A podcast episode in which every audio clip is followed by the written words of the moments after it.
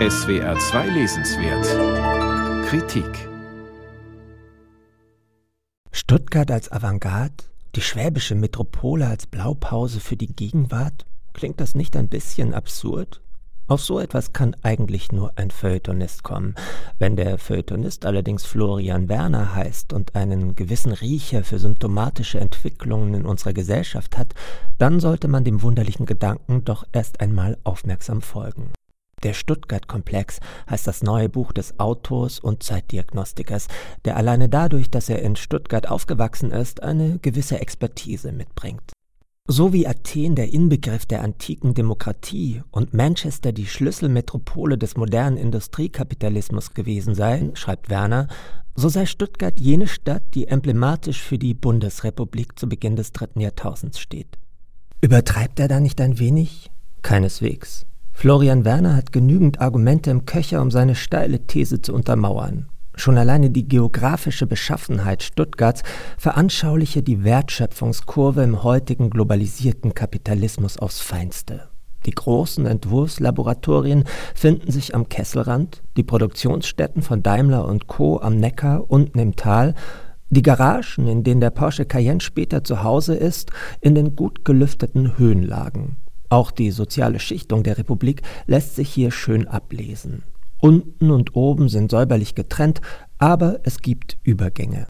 Ganz weit zurück geht Werner, um die besondere und zugleich beispielgebende Entwicklung Stuttgarts zu belegen. Der Nesenbach, in dem die Stadt einstmals erbaut wurde, ist heute komplett unsichtbar. Er fließt als dickstes Kanalrohr Stuttgarts 15 Meter unter der Erdoberfläche. Es zeige sich darin ein sehr zweckorientierter und zerstörerischer Umgang mit der Natur, wie er die letzten Jahrhunderte prägend war. In vielerlei Hinsicht ist Stuttgart ein Zukunftslabor. Mehrere Protestbewegungen mit ungewöhnlichem Charakter haben dort ihren Ausgang genommen. Der sogenannte Wutbürger, der sich aus bürgerlichem Milieu rekrutierte, begehrte gegen Stuttgart 21 auf.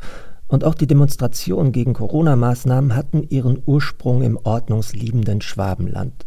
Verschiedene Milieus mischen sich hier und ein Vorbehalt gegen die politischen Entscheidungsträger wird von Gruppen auf die Straße getragen, die früher brav ihr Kreuz bei der CDU machten. Dass die Grünen in Baden-Württemberg die Rolle der Konservativen eingenommen haben und staatstragend wurden, das hat viel mit Stuttgart 21 zu tun und ist ein weiteres Indiz für die Vorreiterrolle des Ländlers.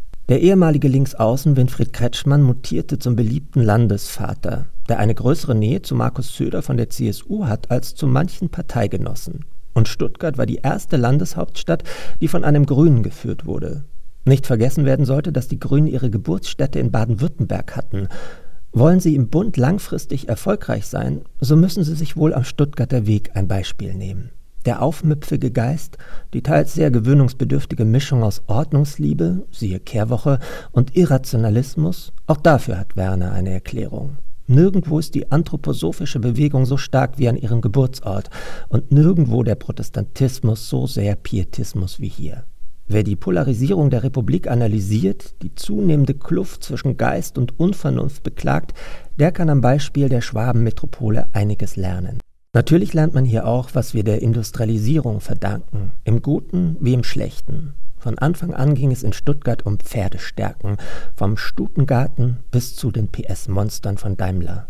Kein Wunder, dass in kaum einer anderen Stadt die Luftqualität schlechter ist und die Sorge vor der Zukunft größer. Denn ein Umdenken in Sachen Automobilität wird unumgänglich sein, will man diesen Planeten noch ein Weilchen bewohnen. Stuttgart dürfte auch hier Versuchslabor sein, man sieht, Florian Werners Eingangsthese ist gar nicht so weit hergeholt. Jedenfalls hat er ein pointiertes, kluges, gewitztes, lesens- und bedenkenswertes Buch über jenen oftmals als provinziell geschmähten Ort geschrieben, an dem sich die Zukunft dieses Landes zusammenbraut. Florian Werners Der Stuttgart-Komplex Streifzüge durch die deutsche Gegenwart ist bei Klett-Cotta erschienen. 188 Seiten kosten 20 Euro.